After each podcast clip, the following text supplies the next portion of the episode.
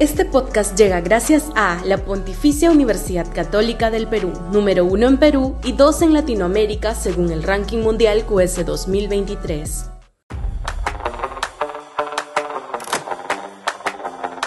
Terrible sensación frente a la inseguridad. La sensación ciudadana respecto a las estrategias del gobierno para combatir a la delincuencia es de absoluta desafección y rechazo. La última encuesta de Datum publicada hoy en el comercio así lo constata. El 94% considera que no hay ningún cambio luego de que el Ejecutivo decretara estados de emergencia en varios distritos del país. El 83% desaprueba la labor de Dina Boluarte en la lucha contra la inseguridad. El 58% de la población no confía en el trabajo de la Policía Nacional. El 43% señala que él o algún familiar ha sido víctima de algún acto delincuencial en los últimos tres meses. Y lo que es abrumador, si, el 67% consideraba que el inoperante Castillo no tenía una estrategia para garantizar la seguridad ciudadana, ahora un superlativo 78% estima que el gobierno de Dina Boluarte no la tiene. Estamos perdiendo la batalla contra el crimen organizado. El Perú se está pareciendo cada vez más a países donde las bandas criminales ya gobiernan las calles impunemente y la ciudadanía es consciente de ello. Es un problema que genera un estado de ánimo corrosivo y destructivo de la confianza social.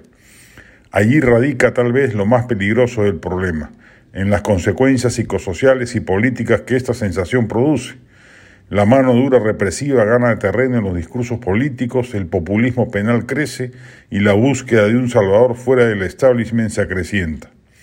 La delincuencia pone en entredicho la vigencia del Estado de Derecho, las bases del propio contrato social y alimenta la narrativa antisistema que ya por otras razones, crisis económica y desprestigio de la clase política, se refuerza en el país.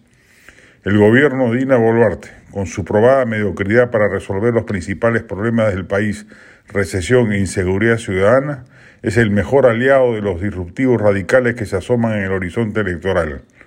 Una razón de peso para justificar la salida política de un recorte de su mandato y un adelanto de las elecciones. Mientras más tiempo pase sentada en Palacio, va a ser más difícil revertir esa narrativa. La del estribo. Notable la obra de teatro dirigida por Mariana Altaus, La vida en otros planetas, que retrata el drama que es la educación pública en el Perú. Con las formidables actuaciones de Alain Salinas, Connie Betzabé, Godo Lozano, Herbert Corimaya, Marisol Mamani y Muriel García, va hasta el 17 de diciembre en el Himna de Miraflores.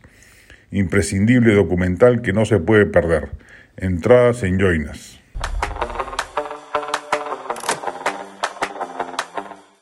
Este podcast llega gracias a la Pontificia Universidad Católica del Perú, número uno en Perú y dos en Latinoamérica según el ranking mundial QS 2023.